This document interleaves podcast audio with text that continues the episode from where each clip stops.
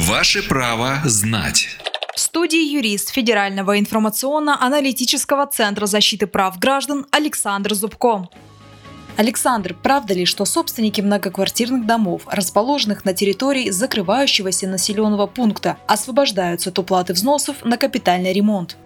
Да, это так. 6 февраля 2020 года федеральным законом номер 13 в жилищный кодекс внесены изменения, согласно которым теперь взносы на капитальный ремонт не уплачиваются собственниками помещений в многоквартирном доме, расположенном на территории закрывающегося населенного пункта.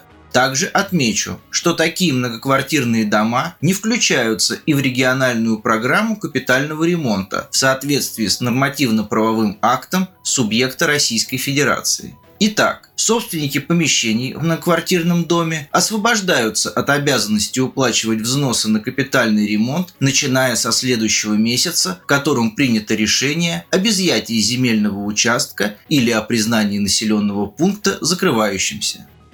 Правовую справку дал юрист Федерального информационно-аналитического центра защиты прав граждан Александр Зубко.